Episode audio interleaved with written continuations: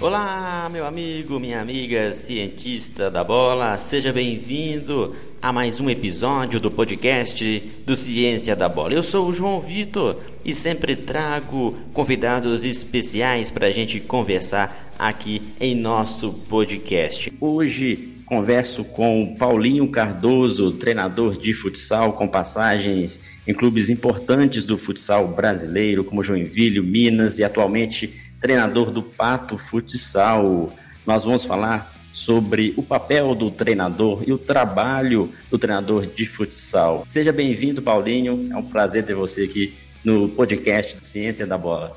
Ah, Para mim, mais que um prazer, é uma honra por, pela qualidade, pela qualidade do, do trabalho que vocês fazem, ter sido convidado para participar. O Paulinho é um treinador que gosta muito de estudos, né, de pesquisar e tem um perfil ideal do Ciência da Bola.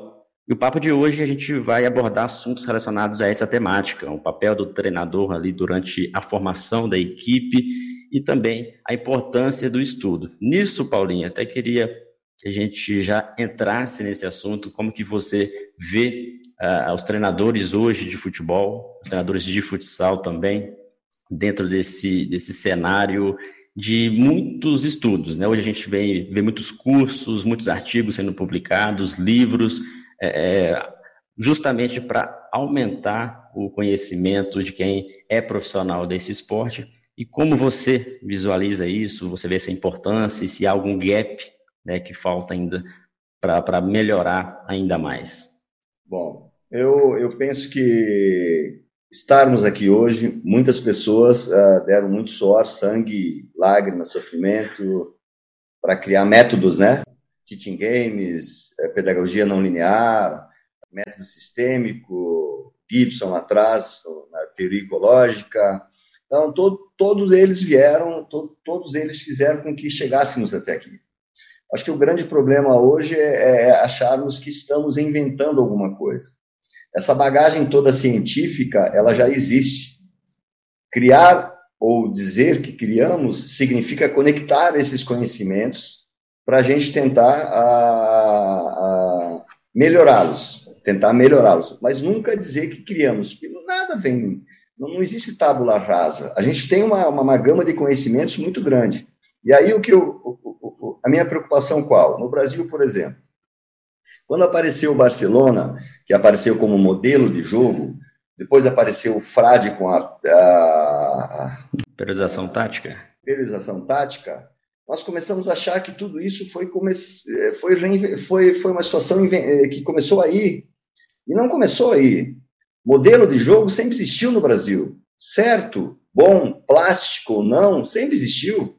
Até na pelada que nós fazemos na quinta-feira, quando a gente demora e quando a gente passa muitas vezes pela quinta-feira, a gente consegue criar um, uma forma de jogar. Então, isso é um sistema, isso é um modelo de jogo. Daí, quando vimos, começamos a importar esses modelos. E aí o problema é claro, nós, nós, nós sabemos muito bem que, que na história, na nossa história da, da humanidade, todas as vezes que brigamos por uma forma de pensamento só, milhões de pessoas pagaram o preço. Então, a gente tem que entender que a gente vai criar vai desenvolver modelos de jogo dentro da interação do jogo. Não como ideologia, não como em laboratório criar um movimento diferente. Então, eu acho que essa foi a grande armadilha que os treinadores, principalmente os brasileiros, hoje estão, estão passando por isso, estão achando que daqui a pouco eles determinam a dinâmica do jogo. Não. Eles têm uma conexão, eles têm a capacidade e têm que ter a capacidade da estratégia de capacitação, que não é tática, e depois incluir a tática dentro da interatividade, dentro da interação, dentro de tudo aquilo que está acontecendo. Então, eu acho que esse é o grande, a grande confusão hoje no meio esportivo. Legal, Paulinho. É, até complemento que essa questão de estudar futebol é algo que ainda muitas pessoas acham que, que não é válido é, principalmente aqueles, alguns ex-atletas, a gente sabe que muitos ex-atletas buscam capacitação, têm um grande conhecimento, buscam estudar o futsal, estudar o futebol para se capacitar. Mas a gente vê principalmente na base, algumas equipes amadoras e até mesmo em alguns clubes, né, onde ah, o que determina, de repente, é o vestiário ou apenas o jogo, é, e não o suporte, que é o conhecimento técnico, o conhecimento teórico, para que todas as vertentes do jogo possam ser, ser alcançadas com êxito. Então, o que, que você pensa, por exemplo, em, em treinadores né, que, que, que não buscam capacitação, não buscam formação, por mais que a gente saiba que, que ele tem experiência prática, né, um ex-atleta tem experiência prática, mas como que você vê esse, esse problema? João, eu, eu, eu vejo, eu, eu, vejo essa via de duas mãos. Eu vejo também uma forte limita, limitação quando se coloca, a, a, por exemplo, assim, na área da ciência. Eu desenvolvo o processo através de jogos, de mini-jogos. Aí eu desenvolvo através de uma forma uh, teaching games também, né, que é a mesma coisa, uhum. praticamente a mesma coisa. Ah, pedagogia não linear, aí tal, tal. Aí vai aquele atleta que não está aberto, porque se você for perguntar e, e você pergunte para todos os treinadores qual o método que você desenvolve, quantos vão te responder, ou os que passaram por você aqui vão dizer assim, ah, o método que eu desenvolvo é esse. Então, é, eu acho até que você está perguntando num nível muito mais alto do que o nosso esporte está, nas duas vertentes, tanto a científica como a prática. A científica, muitas vezes, ela limita. Vou dar um exemplo, o que, que eu quero dizer com limitação? Uh, nós temos nosso grande e excepcional Scaglia, mas ao mesmo tempo que ele desenvolve em termos de jogos, tem um momento que ele diz assim, ó, não, nesse momento eu não estou preocupado com a parte técnica. Não, não tem como você falar isso. Se você desenvolve através de jogos, está tudo incluso no que você desenvolve. O problema é que a limitação está onde está em dizer o termo eu desenvolvo através de jogos. Se você desenvolver através do contexto, isso expande. Expande para uma coisa. Você precisa desenvolver o que ele vai viver. Eu, o que a gente faz hoje? A gente compartimentaliza muito a prática. Ah, eu preciso melhorar o passe. Ah, eu preciso melhorar a agilidade. Ah, eu preciso. Você precisa melhorar a resposta coletiva. E você precisa, hoje em dia, ter um controle de carga muito mais apurado do que você tinha. Ah, você pode me dizer, João, ah, mas a força, a força que eu preciso eu não consigo desenvolver na quadra. Mas qual a medida dessa força? Será que essa força ela é tão mais importante do que a equipe conseguir transitar no momento do estresse, no momento do cansaço, ter gatilhos estruturais de resposta coletiva nesses momentos? E aí uma coisa como tentando juntar o que você me perguntou. Uh, ainda hoje a gente ouve as perguntas assim, ó, ah, o que você acha? A prática e a, e a ciência ela tem que estar junto? Essa pergunta não deveria mais existir. É uma coisa só. Não existe nada, não existe uma, uma sem a outra. É um organismo vivo. O futsal, por exemplo, é um organismo vivo. Ele se desenvolve conjuntamente. Você não tem como você. Agora, o problema, João, é quando você chega na minha equipe e você vai fazer teu mestrado, teu doutorado, e você já chega com uma pergunta pronta para mim. Ah, eu quero comprovar isso. Não. Se você chegar lá na parte prática, eu acho que o grande, o grande preconceito é esse. Você chegar lá na parte prática, isso você está liberado em qualquer equipe, mesmo porque tem um mestrado e um doutorado que foi desenvolvido dentro da, da equipe do Minas, quando eu treinava, Carolina Wilk. Tem dois artigos, ou quatro artigos, nas melhores revistas mundiais de educação física. E, mas ela entrou e ela viu o que eu precisava. A partir do meu problema, ela foi buscar o conhecimento e embasamento científico. Aí é uma coisa só. Agora, você chegar lá com uma, uma pergunta pronta e utilizar como laboratório a equipe, ah, é, eu acho que é essa, essa é a grande briga, essa é a grande situação, problema, é, ou de bloqueio, ou de preconceito que vem acontecendo. Perfeito, perfeito, Paulinho. E até concordo com você, porque por muitas vezes, né, já que a gente está falando sobre conhecimento, o meio científico ficou um pouco afastado do, dos clubes, né, das instituições, justamente porque não resolviam problemas específicos dos clubes. E até hoje a gente vê essa, que há ainda essa dificuldade em alguns momentos. Mas a gente sabe que tem clubes que têm já um departamento científico, tem parcerias com laboratórios de pesquisa para atender também as necessidades do clube, que é o mais importante. É, por muitas das vezes eu vi isso mesmo, onde uh, pesquisadores vão até o clube, fazem a pesquisa, né, fazem ali a sua, o seu interesse. Olha, o meu interesse é publicar um artigo, terminar um mestrado, doutorado, e depois não, nem dão retorno aos clubes, né, para melhorar aquilo, ou aquilo que foi pesquisado, de repente nem faz sentido ali para o clube. Isso não só no profissional, mas na base e em outros esportes, inclusive. Então, o que falta mesmo é esse diálogo, é também uma abertura dos clubes para entender que a ciência é a ciência de qualidade. A gente sabe também que existe uma ciência muito fraca, né, se não for bem trabalhada, que possa atender às necessidades do clube. E hoje em dia a gente vê esse crescimento, inclusive aqui no canal, em outros canais similares ao Ciência da Bola, a gente busca entender isso. E, e é sempre bom contar com professores que vivenciam eh, ou vivenciaram esses dois ambientes, que é o ambiente acadêmico também e o ambiente, o ambiente de quadra, né? Justamente para saber até que ponto ele vai utilizar a ciência dentro do seu treinamento. Isso que você tocou no assunto anterior sobre a metodologia, né? É algo crucial porque muitas pessoas praticam uma metodologia de treinamento, né? E não sabem que estão praticando, ou acreditam estar praticando a, periodização tática nos seus atletas. Isso eu falo é, é, até mesmo em categoria de base, mas sem entender o contexto da periodização tática.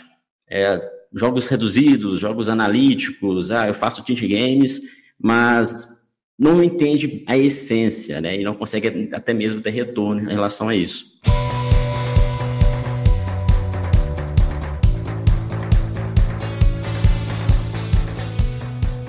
O que você pensa nessa dificuldade de entendimento dessas metodologias, é, ou uma dificuldade de aplicação ideal no, do treinador na sua equipe? Primeiro, uh, referente à periodização tática, eu, eu, eu não sei se você conhece aquele livro das citações do Frade. E nas citações dele, que ele no, no livro é, é de Portugal, ali você consegue fazer um, uma transferência. Ao mesmo tempo, eu li o livro do Pivete, quando começou a periodização tática. E quando você tenta entender, ou tenta entender, que você nunca vai conseguir, mas entender a essência do frade, do que ele pensa, não existe nada aleatório ao jogo. E um treinamento com cones, um treinamento com marcação sombra ou fantasma, como é no futebol, ela está completamente fora de contexto. Você não vai encontrar isso lá. Segundo ponto importante, a periodização tática ela vem de um outro contexto. Você falou muito bem. É um outro contexto, não é o nosso contexto. Para você implantar a periodização tática, você tem que pensar uma periodização tática brasileira. Outra, outro, outro, outra situação que eu estou vendo que há uma confusão é falarem que o futsal ele é importante para o futebol de campo. Na minha concepção, o futebol é um outro, o futsal é um outro esporte, completo esporte. Se você perguntar para mim a idade de corte, aí eu não sei. Da hora que você tem que passar para o futebol de campo para você conseguir se adequar.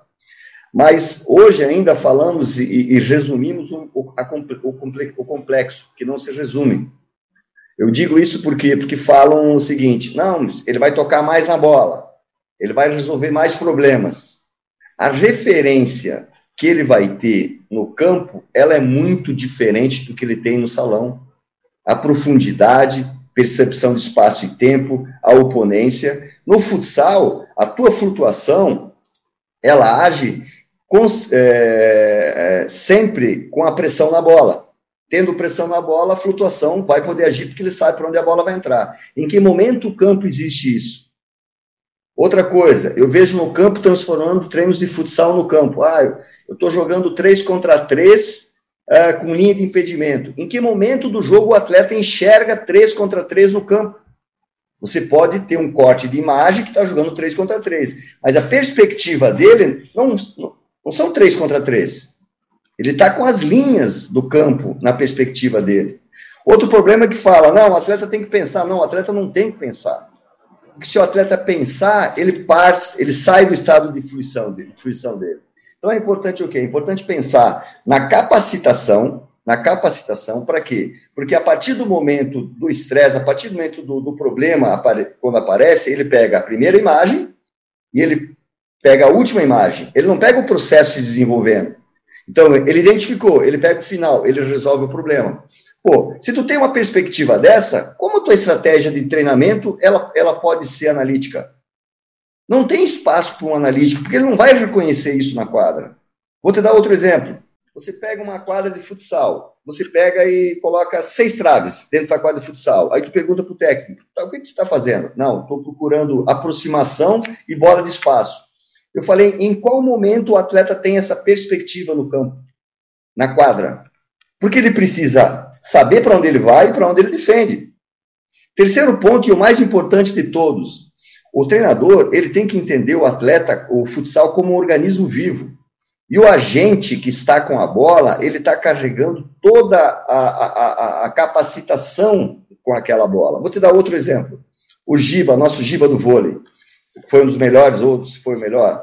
Quando o Giba subia para cortar, que ele via um bloqueio triplo, ele batia a bola alta por quê? Porque ele já subia contra contramedida. Para quê? Para ter um contra-ataque rápido ou para a bola esfirrar. Ele não subia simplesmente para bater. Então, a partir do momento que tu entende que o teu atleta precisa na ação uh, estar com toda a capacitação, a partir daí tu começa a pensar o futsal de uma forma diferente. Tu consegue pensar o futebol de uma forma diferente.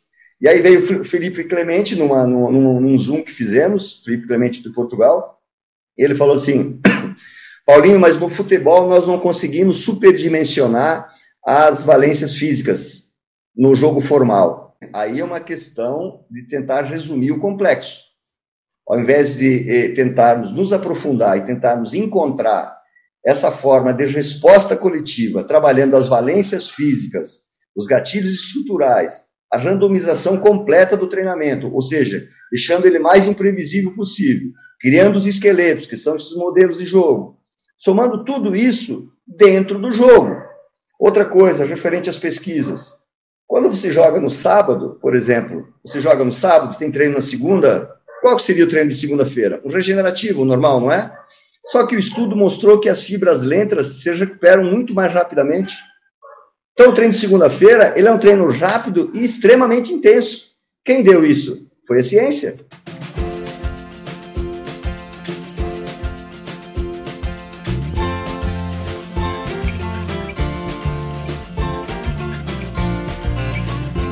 Deu a entender, né, de que não adianta o treinador apenas aplicar um exercício, um método, sem entender esse contexto, sem entender a funcionalidade e o objetivo desse método, né?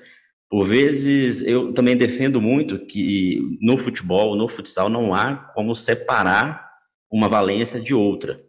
E o treinamento ele tem que ter um contexto específico dentro daquilo que se quer trabalhar, mas não é um tipo de treinamento que deve ser copiado. O mesmo treinamento que você aplica no seu clube, eu, por exemplo, não aplicaria no meu clube porque às vezes os meus jogadores são diferentes, o meu modelo de jogo é diferente, o meu contexto é diferente.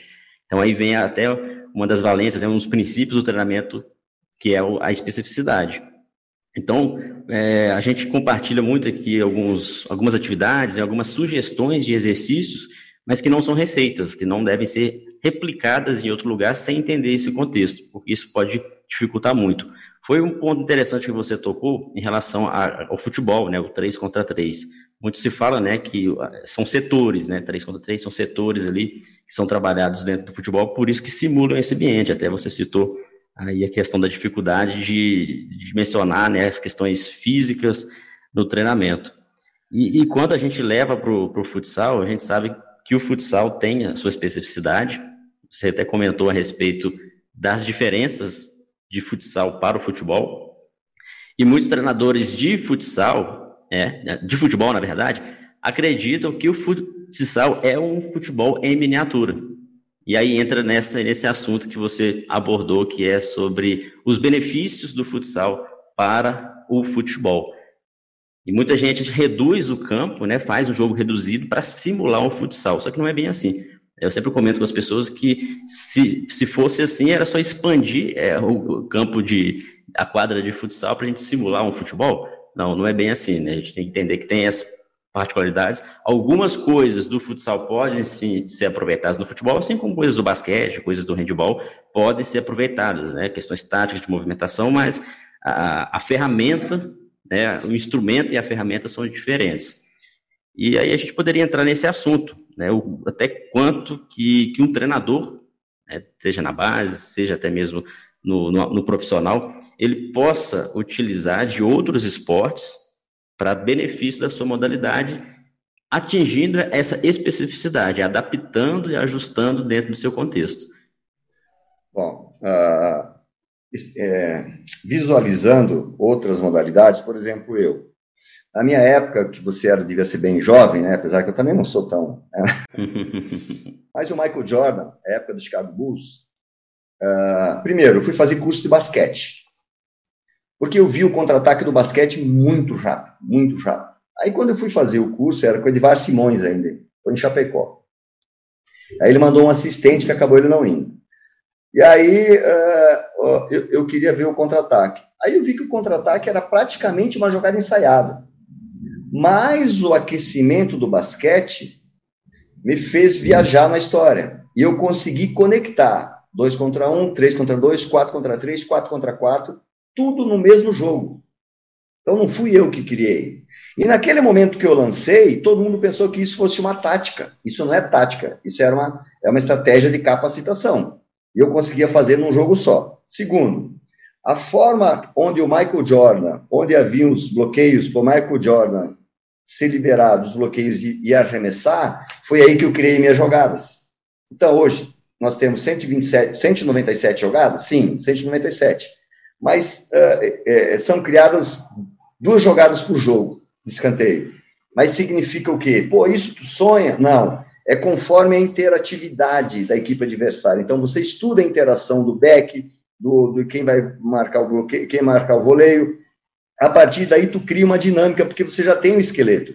Então, eu estou te dando exemplos, exemplos de como você pode utilizar outro esporte. Agora, se eu for olhar para o basquete, para o Chicago Bulls, na forma de desenvolver como ataque, eu vou estar errado. Por quê? Porque a regra lá é o seguinte: eu marco o João Vitor. Se nós jogarmos cinco jogos no playoff, é eu contra o João Vitor. Não existe troca de marcação, porque a regra diz um marca um lá. Eu posso ter uma flutuação daqui a pouco, mas eu tenho que voltar a marcar o meu, senão vai ser falta. Então você vê que é um esporte diferente do futsal. Se eu tentasse implantar o movimento que é feito do ataque do basquete, eu estaria implantando uma situação que eu estaria resumindo a complexidade do jogo. Porque o jogo deles é um para um. Futebol de campo. Tá, pô, a gente vê treinamentos. Pode ser um regenerativo? Pode. Reduzir o campo. Ah, beleza, vamos tocar a bola. Mas, pô, eu quero fazer um treino para melhorar a, a minha posse de bola. O atleta tem que ter a referência da linha de defesa, da linha do meio-campo, da linha do ataque. Se ele vai, se nós vamos usar o campo todo para ele, ele trabalhar tudo isso, não, mas ele tem que ter a referência. Por quê? Porque essa posse de bola treinada nesse rondo, que é um bobinho, que é um piruzinho, como é lá em, conhecido em BH, entendeu? Que agora inventaram que é rondo, entendeu? Ele não te dá referência de movimento. Teve uma semana aí que eu vi o PSG num, num quadrado assim, com, com, com cones, estacas, e o cara tocava e dominava de frente. Tocava pro outro, dominava de frente. Tocava, dominava de frente. Isso tem que ser feito dentro do contexto. É obrigatório dominar de frente. Por exemplo, um atleta, um atleta do futsal, tu tem na base. Ah, o atleta da base. O atleta da base tem aquele menino que não toca a bola para ninguém. Lá no Minas, muitas vezes, é, era colocado uma bola na mão do menino, para que ele dificultasse o drible. Mas para aí, isso tem no jogo? Não, não tem no jogo. A partir do momento que, a gente, que eu coloquei um gatilho que o menino só pode dominar de frente, automaticamente ele sabia que se ele não dominasse frente, ele teria que devolver a bola de primeira automaticamente ele começou a se desmarcar. A partir desse momento, ele começou o quê? Percebeu o mais importante, percebeu o adversário. E aí, na situação que você queria que o teu atleta pegasse uma bola de fugida, automaticamente ele começou a perceber isso, porque você deu um gatilho de resolução de problema para ele.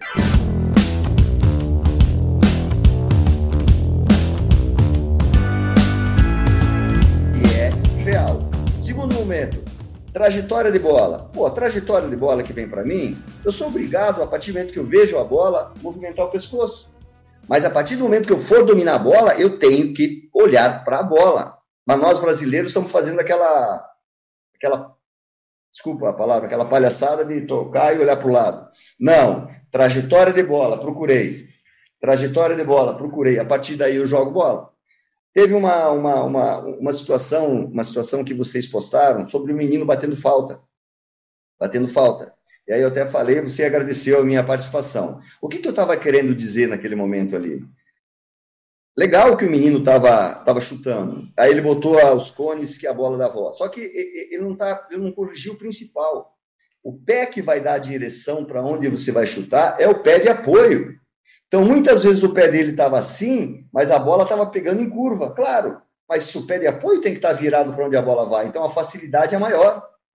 Era isso que eu estava corrigindo. É isso que eu estava querendo dizer. É mais ou menos como joguinhos. Tu cria um monte de joguinhos, mas você não tem ajuste. Tipo, Ctrl V, Ctrl C. Não, eu vi aquele joguinho, aquele joguinho que o Paulinho faz, que o João Vitor faz, tá, mas para aí. Qual é a ação para a resposta coletiva que você está utilizando aquele joguinho? Você tem? Você tem um ajuste? O Felipão é muito contestado. Não, que ele é ultrapassado, que é isso e aquilo. O jogo dele é simples? É muito simples. Mas ele tem a correção do jogo simples. Também, ao mesmo tempo, tem treinadores que falam o seguinte: eu vi, vi uma entrevista do Vanderlei Luxemburgo, ele falou o seguinte: não, eu acho que o atleta devia voltar a treinar na terra, porque a própria percepção. Pô, eu pensei comigo, pô, já inventaram avião, ar-condicionado. Vai ter que treinar na terra. Ele tem que treinar no melhor espaço possível e nós temos que criar o ambiente, o cenário, o cenário que ele vai encontrar. Essa é a diferença. Nós temos que treinar o, treinar o cenário que ele vai encontrar lá, e não um cenário aleatório. Você olha para as quadras de futsal hoje, antes de começar um jogo, puta, é uma coisa linda. Cheio de colorido, de cone, do monte. A gente tem que usar o aquecimento como um fator de recuperação da memória semanal. Entendeu? Então, no aquecimento já tem que conter o teu jogo. Já tem que conter o jogo, porque tu está recuperando na memória. Uma jogada de bola parada, uma jogada ensaiada, ela é para fazer gol? É. Mas ela também é um gatilho de memória. A partir do momento que você está um pouco perdido, cantou uma jogada, você recupera o teu jogo. Então, são todas situações o mais real possível para que você possa deixar teu atleta apto. Porque, assim, ó, aquela história de mostrar a mãe chorando, o pai chorando, dura um minuto, dois minutos. O que te interessa, o que interessa, ah, tem mais, uma, mais um mito. Ah, quando se, ah, nós ganhamos a prorrogação porque a gente estávamos muito bem fisicamente. Pô, fisicamente, na competição que, tu, que você disputa, todos estão em certo nível. Ninguém está muito acima ou muito abaixo. Qual a diferença que vai ser? A resposta coletiva ao estresse tínhamos a melhor equipe de vôlei de todos os tempos, que foi a, a, a, cubana. E aí a informação que eu tenho, porque eu tive um preparador físico cubano, Velasquez, do atletismo, ele falava que elas faziam, naquela época, era vantagem, vantagem, vantagem, até marcar o ponto. Que elas faziam dois sets, né, de 21, de, de 15 pontos, né, e ele, elas mandavam correr 15 quilômetros, e voltavam e faziam o último set. Claro, é preciso fazer tudo isso? Não mas aí elas tinham que ter um controle, um controle mais técnico ainda, mais coletivo ainda de resposta, no momento do estresse de estar cansado. Por isso que elas sentiam menos. O que, que a gente pode pensar hoje? Ao invés, a gente aprende na faculdade que nós temos que, que a complexidade tem que ser quando a mente está mais descansada, e não no final. Eu faço ao contrário, eu aumento a complexidade do treino enquanto vai, vai chegando ao final do treino, porque eu preciso de uma resposta porque daí eu consigo tirar do atleta mais a parte emocional, entendeu? A parte de conflitos. O que diferencia nesse trabalho? O controle completo de carga, através da variabilidade, através da placa de salto, da percepção subjetiva de esforço e repouso, né? Tudo isso eu tenho meia hora antes do treinamento. A partir daí a gente vai para o treinamento. Muda a intensidade? Não, eu não mudo a intensidade. Eu mudo é o, o, os estímulos de repouso né? O, o tanto de repouso de cada, de, cada, de cada exercício ou de cada ação, né? Ou de cada ação. E aí não tem como você treinar dois períodos, porque você joga todo dia. Tem, tem, tem algum, tem desvantagens? Tem. Você tem que ter muito cuidado com a carga, muito controle da carga interna e da carga externa, para que você não, aí você sabe, né? Para você não desgastar. Sim, o, sim. o fisiologista tem que estar muito junto, porque ele tem que saber que daqui a pouco na semana o João Vitor treinou menos, mas eu peguei muito no pé do João Vitor, entendeu? Então o João Vitor está desgastado. Uh, qual é a vantagem? A vantagem é que a gente, desde o aquecimento, a gente joga. Desde o aquecimento, ele está vivenciando o real que ele vai viver no momento do estresse. É criação de hábitos, né, Paulinha? O treinamento é, é a formação de bons hábitos, porque dependendo de como o treinador gere o seu treinamento durante a semana, ele está criando hábitos, mas hábitos ruins que não vão se refletir no jogo. E, e, é interessante também que você falar sobre a questão da, da fadiga também, fadiga física, mas a fadiga mental. Há estudos já comprovando que há uma correlação né, na fadiga mental no treinamento, nos jogos, principalmente ali quando o, um, um, se relacionando com o outro, né? O atleta está, às vezes, cansado mentalmente, tomando decisões já de forma mais dificultada, isso interfere também na sua performance física, né? Então, isso sendo treinado, né, simulando em ambientes, os ambientes de jogo, faz com que no jogo o atleta demore mais a entrar em fadiga, tanto física quanto mental. E um ponto interessante que você tocou é em relação a, até a gente falou aqui da formação de hábitos no treinamento, que é tentar simular o mais próximo possível a realidade do jogo no treinamento. A gente vai ter que adaptar algumas condições? Sim, a gente adapta, é, coloca um atleta a mais, dois coringas, pode colocar alguma regra, alguma situação para que é, determinado objetivo seja alcançado dentro daquela especificidade ali. Porém, muitos treinadores não conseguem manipular muito bem o seu treinamento, e em vez de ajudar o desenvolvimento do atleta, ele está prejudicando. Até, você até citou um exemplo aí um atleta, né, principalmente na base, que tem aquele famoso fominha, que gosta de driblar todo mundo, e o treinador muitas vezes limita esse atleta. Né? Esse é só um exemplo, a gente sabe que tem outros exemplos também. Inclusive, a gente tem um material bem interessante aqui no Ciência da Bola, que são os cinco principais erros que o treinador comete. E limitar muito o treinamento, limitar o número de passes, é, limitar o número de ações, pode prejudicar o desenvolvimento da equipe e até mesmo desse atleta do que trazer benefícios. Então, por isso que esse, essa modificação né, tem que ser com um olhar bem especialista. O treinador ele tem que entender o que, que ele está fazendo desde o início, desde a organização, de qual vai ser a atividade, até com quem ele vai enfrentar o, o, o jogo no final de semana, para realmente elencar os pontos que devem ser trabalhados. O que, que você pensa em relação a isso? Aqueles treinadores que não conseguem é, entender a fundo o exercício. Você até citou sobre é, Ctrl-C, Ctrl-V dos exercícios. O Mourinho até, não sei se você chegou a ver uma entrevista dele ano passado, ele falando que hoje em dia é muito fácil você fazer um treinamento no futebol. O mais difícil é saber se aquele treinamento vai ter resultado na sua equipe, se é válido para a sua equipe. Hoje a gente entra no YouTube, vários perfis, tem vários exercícios, mas aqui tem cidade, é como se fosse um remédio, né? remédio ele existe, mas para cada pessoa tem sua dosagem específica. O mesmo é, eu penso em relação aos exercícios de treinamento, né? Você, o que, que você pensa em relação a isso? E o que que talvez é, é, ocasione isso? Falta de conhecimento do treinador, falta de conhecimento do professor, ou às vezes uma visão mesmo deturpada que, que interfere aí que, de uma forma negativa na equipe? É, eu acho que, que a, a grande confusão é entre estratégia e tática. É, eu acho que esse é o grande problema quando você você pensa nos atletas, né?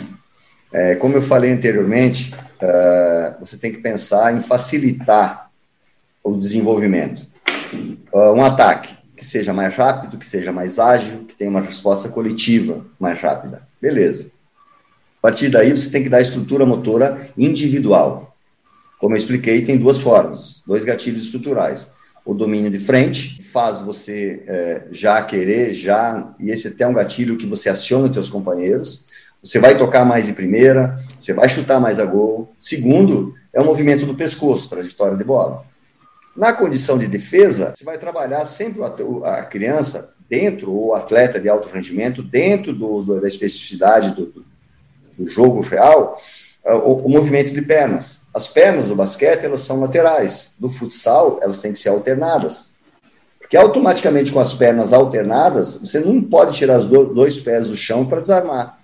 Porque a partir do momento que você tenta desarmar, a partir do momento que você vai ter pé de apoio para você acompanhar uma marcação. Porque a flutuação só vai se fazer valer se você continuar fazendo com que o homem, o atleta que estiver com a bola, ele continue resolvendo o teu problema. Ele não vai enxergar as flutuações. Por isso que muitas vezes na capacitação eu trabalho 10 contra 4. 10 contra 4. Por quê? Porque os quatro têm que achar um ponto de criar uma vantagem numérica. Pô, mas Paulinho, como criar uma vantagem numérica se a equipe adversária está com 10? Sim, ele precisa fazer com que o homem da bola resolva o problema de quem o está marcando, porque daí as três flutuações não vão se interessar com quem estiver livre, porque o homem da bola não vai enxergar.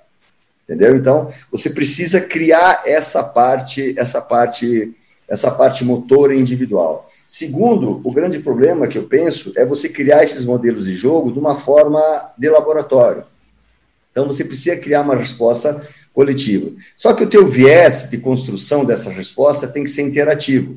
Quando você entender que o teu viés de construção dessa resposta é interativo, você vai saber que você não vai preparar a equipe pro, sem relação com o adversário. Porque quem dá o ritmo de jogo da equipe não é você, é o adversário. É um mito achar que a equipe que está com a bola é que dá o ritmo de jogo.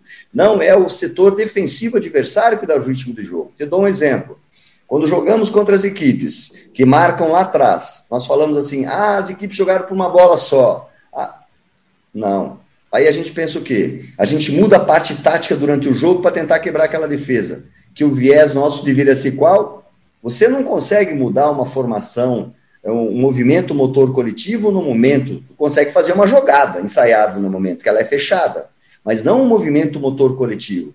Então, o que, que você tem que pensar no teu viés? Você tem que treinar os dois estímulos, o ativo e o passivo. Quando a seleção brasileira joga contra uma Argentina ou contra uma Alemanha, a seleção flui e ela joga muito. Quando ela joga contra um Equador ou contra uma equipe, uma Venezuela, ela não joga bem. E nós falamos assim, ah, os atletas não têm motivação. Não é que eles não têm motivação. O estímulo motor é diferente. E eles não treinam esse estímulo motor. Então a gente pensa na parte tática.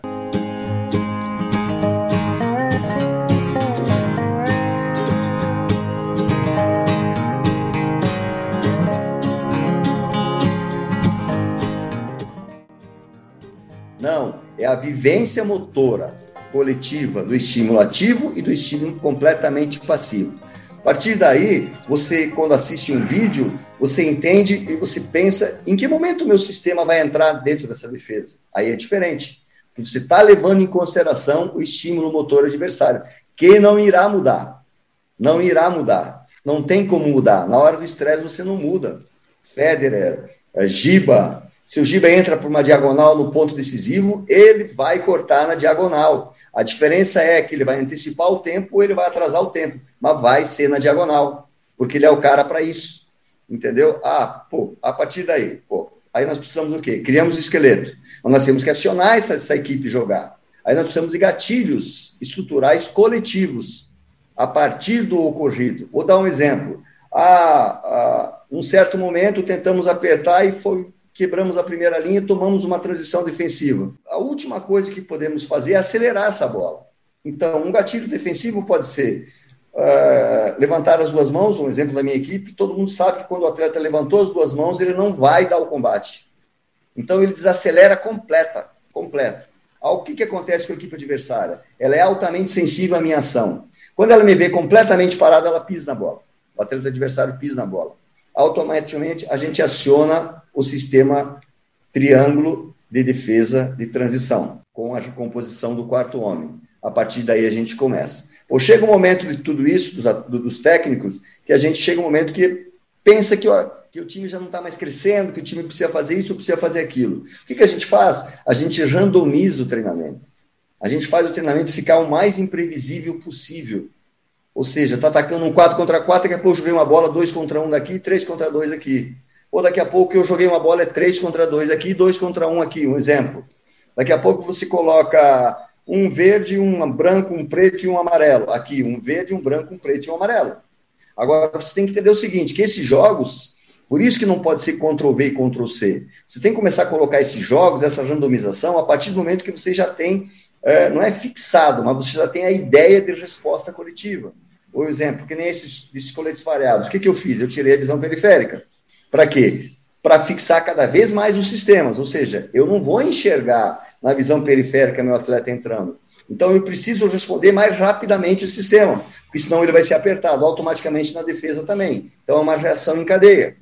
Então eu faço cada dois com uma bola. Ou seja, foi para o drible, a partir do drible eu conecto. Conecto aonde?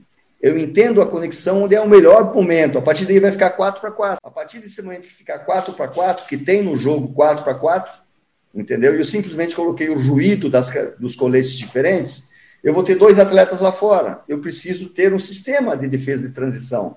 A partir do momento eu posso tirar o Paulinho e o João Vitor, que vão entrar o Márcio e o João lá de fora. O que, que vai acontecer? Vou ficar três contra quatro, que são dois mais o goleiro. A partir daí eu vou ter que ter o sistema de desaceleração do ataque adversário até a recomposição da defesa.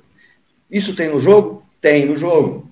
Por quê? Porque o goleiro é um marcador, porque se ele for só goleiro, ele não serve, ele é mais um jogador. Então, eu estou te dando um exemplo do que, do, do, do, que seria um aprofundamento dentro do meu esporte. Se você me pedisse para eu fazer isso no futebol de campo, eu teria que ter um aprofundamento nos desenhos de jogo, nos desenhos de jogo, entendeu? Para como eu posso capacitar, como o atleta pode enxergar, porque 3 contra 3 ele vai encontrar no campo mas ele não vai identificar três contra três. A bola está vindo da lateral, que passou no meio do campo, que foi para ele na, lá no, na, na, ponta. E ali ele está três contra três. Como é que eu vou conseguir criar isso? Como é que eu vou conseguir criar, por exemplo, assim, ó, uma defesa? Porque eu sei o seguinte: na, no futsal, o, o, o contra-ataque ou a transição ofensiva ela é feita no máximo por dois jogadores. Se eu sei que se tem isso, eu me aprofundei nisso, eu desacelero o ataque. A partir da desaceleração do ataque, eu criei um triângulo defensivo. A partir daí, eu estou com 4 contra 1.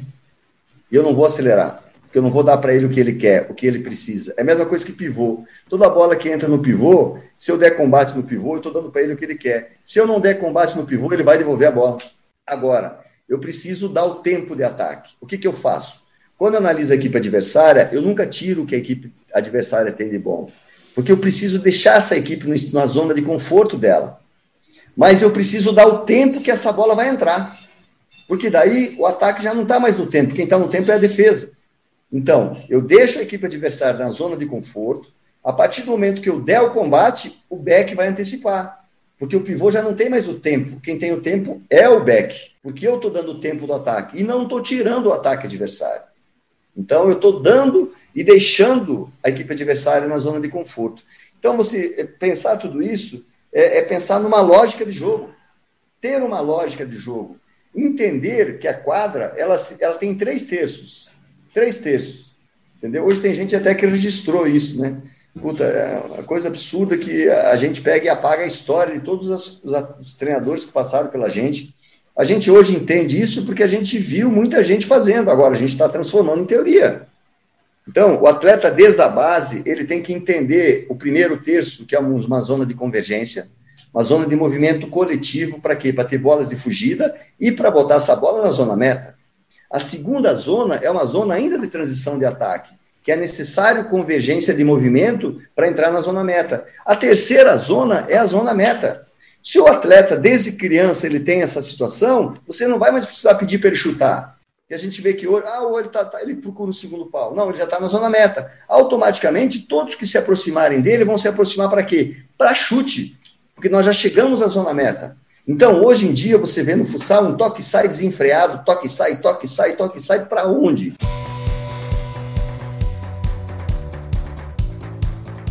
Como que é esse início né, de temporada, o elenco que tem nas mãos, né? Se, se você precisa fazer um, um ajuste muito grande na sua forma de jogar e se é, como que é essa resistência mesmo ali do, uh, do ambiente, né, em relação à sua forma de jogar, ao seu estilo de jogo e até mesmo aos exercícios que você implementa. Bom, a resistência muitas vezes ela é muito grande por, por, por não haver o, o não acontecer o entendimento. Por exemplo, uh, algumas pessoas falam que eu não gosto de jogar com opto pelo 4-0. Não, não, não funciona assim. O jogo de futsal é um organismo vivo. Eu sim quero que um lado da quadra tem, três atletas de ataque com, com, contra dois defensores, porque o terceiro homem estará sempre flutuando. Mas o lado oposto da bola é obrigado a ter pivô. Então, eu não quero que. É referência. Eu não quero que o pivô esteja lá, eu quero que o pivô chegue lá. Uh, aconteceu agora na última equipe que eu estava esse problema, porque todo mundo é acostumado a jogar com o pivô cravado. Então eu fiz um falso 4-0 contra uma marcação 3-1 já postada, só que o pivô saindo de, uma, de um falso 4-0. Então, o homem que estava esperando o pivô, ele perde a referência de onde o pivô vai estar. Então, a gente continuou, a gente adaptou, a gente continuou trabalhando 3 para 2 de um lado com pivô. Entendeu? Então, é, é, o que você falou. O treinador tem que adaptar. Não houve o entendimento do 4-0 porque o pivô começou a querer pegar muito a bola para querer armar o jogo. Então, nós perdemos a agressividade dele, porque ele saiu da zona de perigo dele, por ele não ter entendimento, por ser muito pouco tempo foram três meses. Muito pouco tempo. A partir daí, eu tive que pensar numa outra situação. Então, numa saída de bola, nós vamos fazer um falso 4-0. Um falso 4-0 com o pivô saindo, com a, mão do, com a bola na mão do goleiro ainda. A partir daí não teve referência do back marcar. Então, a todo momento, o pivô dominava a bola. A partir daí aconteciam as passagens, a partir daí nós tínhamos três de um lado, com o pivô sempre postado. Então, ou seja, nós tínhamos a fluência de aproximação e fugida, e nós tínhamos a referência sempre do lado da bola. É um pouco assim, a gente está falando um pouco complexo de, de entender, sim, sim. Mas, mas vem tudo em função do que você falou. Sim, às vezes há uma, é uma falta de entendimento, isso não é uma deficiência dos atletas, não. É uma cultura de jogar com o pivô já lá esperando a bola. É só isso, é só isso. E que, porque daí que vai o problema para nós. O problema não são os atletas. E, muitas, e muitos têm muito preconceito, falar, ah, mas esse atleta não tem entendimento e não vai ter. Não, ele não vai ter entendimento porque não teve a vivência. Porque ninguém mais inteligente que um atleta que vive motora, mente coletivo, que tem ter resposta coletiva com o ginásio cheio, e a inteligência é muito grande de todos eles. Então é falso esse dizer assim, ó, não, mas aquele atleta não, ele não vai entender, ele não tem capacidade para isso. Quem não tem capacidade de criar um cenário para que ele possa perceber é você, não ele, porque ele tem essa vivência, né?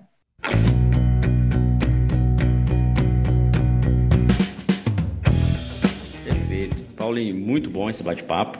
É, você exemplificou bastante aí como que o treinador deve trabalhar isso que você também citou sobre base é primordial, né? A gente tem que entender também que o treinador de base ele tem tanta importância quanto também o treinador tem que entender o jogo, tem que entender sobre os atletas, tem que entender que é algo que é vivo, é um organismo vivo e isso com certeza vai possibilitar com que o resultado aconteça e o treinador também evolua.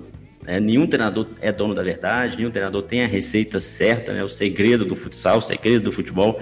Mas quanto mais a gente estuda, quanto mais a gente entende, não só do futsal, mas de todo o contexto, todo o meio, né? Entende relacionamentos, entende vivência, experiências, de gatilhos mentais, entende neurociência, enfim. É um entendimento muito grande que o treinador tem que ter, né? Para que realmente ele consiga gerir e criar bons treinamentos e montar equipes sensacionais. Queria agradecer é, esse bate-papo, a gente está chegando ao final aqui o tempo desse, desse podcast. Quero agradecer mesmo, um bate-papo bem legal e espero que não seja o último podcast, não seja a última ação aqui no Ciência da Bola. Sempre bom contar com profissionais como você compartilhando conhecimento com a gente aqui. Eu agradeço, foi uma honra e você colocou muito bem. Uh, há vários caminhos de chegar no mesmo lugar. Eu sei que eu sou muito incisivo na, na forma de falar, mas é a minha é a minha verdade. Não quer dizer que isso é, é a verdade. Não é a verdade. É, é a minha forma de minha forma de ser. É a minha forma de ser. Não quer dizer que isso seja o certo. Então, que fique muito claro para mim, muito claro para vocês.